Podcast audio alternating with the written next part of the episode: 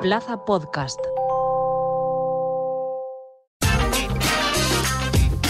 Zona VCF.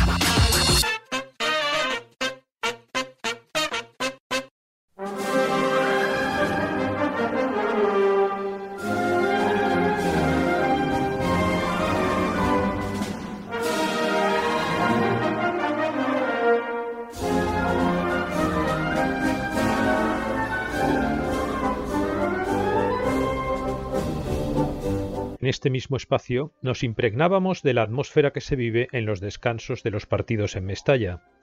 En esos 15 minutos que transcurren entre la primera y la segunda parte de un encuentro, y que antes los dedicábamos a reflexionar y hablar de lo que había ocurrido en la porción del partido que se había disputado, y que con los años han acabado siendo un presunto entretenimiento que produce más desasosiego y vergüenza ajena que relajación y análisis futbolístico. Antes de que se pusieran de moda los concursos absurdos, los sorteos imposibles y las competiciones patrocinadas que se premian con cheques gigantes de mentiras, Mestalla ya tenía su entretenimiento para los descansos, una forma de divertir al público sin molestarlo demasiado, que además entroncaba con una de las tradiciones valencianas más populares, las bandas de música. La presencia de las bandas de música en los descansos de los partidos de Mestalla la introdujo Paco Roch, cuando fue presidente del club. Roch, que ha pasado la historia como uno de los presidentes más nefastos de la historia de la entidad, y eso que la competencia para lograr tal deshonor es feroz, tomó algunas medidas que no solo han perdurado en el tiempo, sino que han contribuido a vertebrar un club que a lo largo de su historia no presumió demasiado de valencianía y de arraigo con las costumbres del pueblo que lo acoge en su seno. Una de ellas fue el uso del valenciano en la megafonía del estadio, un tema al que dedicaremos próximamente una de nuestras historias. Otra, que también tuvo una gran aceptación, fue la presencia de una banda de música en los prolegómenos y en los descansos de los partidos. Cada partido en casa, el Valencia invitaba a una banda de música de la comunidad valenciana a que exhibiera sus habilidades musicales en el césped de Mestalla. La formación musical afortunada salía al campo por la zona de la numerada baja del Gol Sur, justo debajo de las sillas de gol en las que estaba mi localidad. Formada reglamentariamente en el centro del campo, la banda iniciaba un recorrido, guiada por su director, que comprendía toda la superficie del campo de fútbol, deleitando a los espectadores con temas populares de su repertorio. Su playlist era variada e iba desde temas folclóricos hasta canciones festivas o tradicionales. La banda se detenía una docena de veces para girarse cara al público y provocar así la atención de un respetable que estaba más pendiente de las conversaciones con sus amigos o conocidos que de las lindezas musicales que desprendían clarinetes, saxofones, trompetas o tubas. Pero el sonido que emanaba la banda no era molesto, era como esa música de ambiente que hay en algunos cafés o bares de copas, que si no está demasiado alta te permite escucharla de ambiente sin que interrumpa la conversación o el ligoteo y te haga alzar la voz para poder comunicarte con mayor claridad con tu contertulio. Era una especie de hilo musical, pero con temas en directo y no enlatados, y tuneados para servir de acompañamiento inane en un ascensor o en la consulta de un médico privado. Hola, personas payísticas. Bueno, bueno, bueno, bueno, que dice personas payísticas, dice broyentes. No, broyentes no. Bueno, siguen persones payísticas, que diu Lucía Márquez, o broyentes, que le agrada més a Guillermo López. O paellers. O paellers, que diria Marta Meneu. La Paella Rusa és el vostre podcast semanal de salseo, actualitat política i el que faça falta. Ahí estamos. Ya disponible en Plaza Podcast y en las principales plataformas. En cada una de las paradas, delante de las diversas zonas del campo, el público agradecía con aplausos el esfuerzo de aquellos músicos que tenían su cuarto de hora de gloria sobre el césped de Mestalla sin tener que meter ningún gol. Sin embargo, ser miembro de una de esas bandas no era solo lucirse y recibir los aplausos del respetable.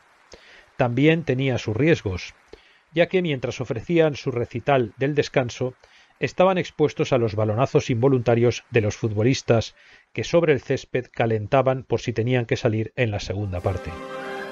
Naturalmente, cuanto más cercana era la posición de la banda respecto a las porterías, más riesgo corrían sus componentes de recibir un pelotazo mientras hacían sonar sus instrumentos. El ritual de las bandas estaba dirigido por un tipo vestido impecablemente, con un abrigo marrón y una elegante gabardina en invierno y una americana oscura en los meses más calurosos, que siempre acompañaba sus incursiones en el césped de Mestalla con la degustación de un ostentoso puro.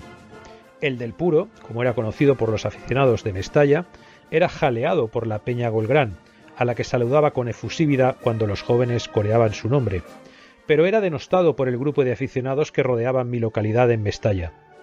Mis compañeros de asiento le achacaban ser un enchufado de Paco Roch, matiz que desconozco si era cierto, y lo increpaban con gritos de pelota y vividor, este último por el porte de capitán de comparsa mora que exhibía cuando paseaba por la hierba del estadio. El del puro se encargaba de ordenar las paradas de las bandas para orientarse cara al público, con un gesto muy torero que conocían los directores de las formaciones y al cual obedecían sincronizadamente los componentes de la banda. Marcaba el ritmo con el que tenían que desfilar las formaciones musicales y mandaba parar la música cuando era necesario.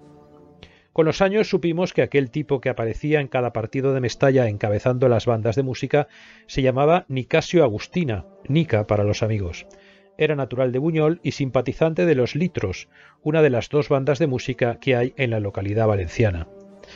También que el tipo era un habitual de la Plaza Redonda, en la época en la que el popular enclave del centro histórico de Valencia se poblaba los domingos de gente que intercambiaba cromos, y a donde acudía para conseguir cromos para su nieto.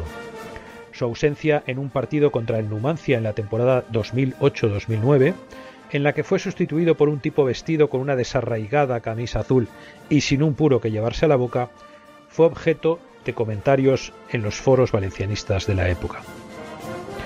Como tantas otras cosas arraigadas en el corazón del valencianismo, por horteras o brillantes que fueran, la costumbre de invitar a bandas de música para que amenizaran los descansos de los partidos terminó con la llegada de Meriton al accionariado del club. Lim y sus secuaces, con su habitual insensibilidad para conectar con el aficionado, decidieron unilateralmente retirar las bandas de música del césped de Mestalla al comienzo de la temporada 2014-2015, poniendo fin así a 20 años de paseos musicales en el estadio. La razón esgrimida por la tropa singapurense fue una de sus primeras mentiras. Las bandas, decían, perjudicaban la visión de la publicidad estática, un extremo desmentido por el presidente de la empresa que gestionaba la publicidad del estadio. Unos meses después, los medios de comunicación anunciaron el fallecimiento de Nica Agustina, todo un símbolo de los tiempos en los que en Mestalla se escuchaba música valenciana en los descansos. Plaza Podcast.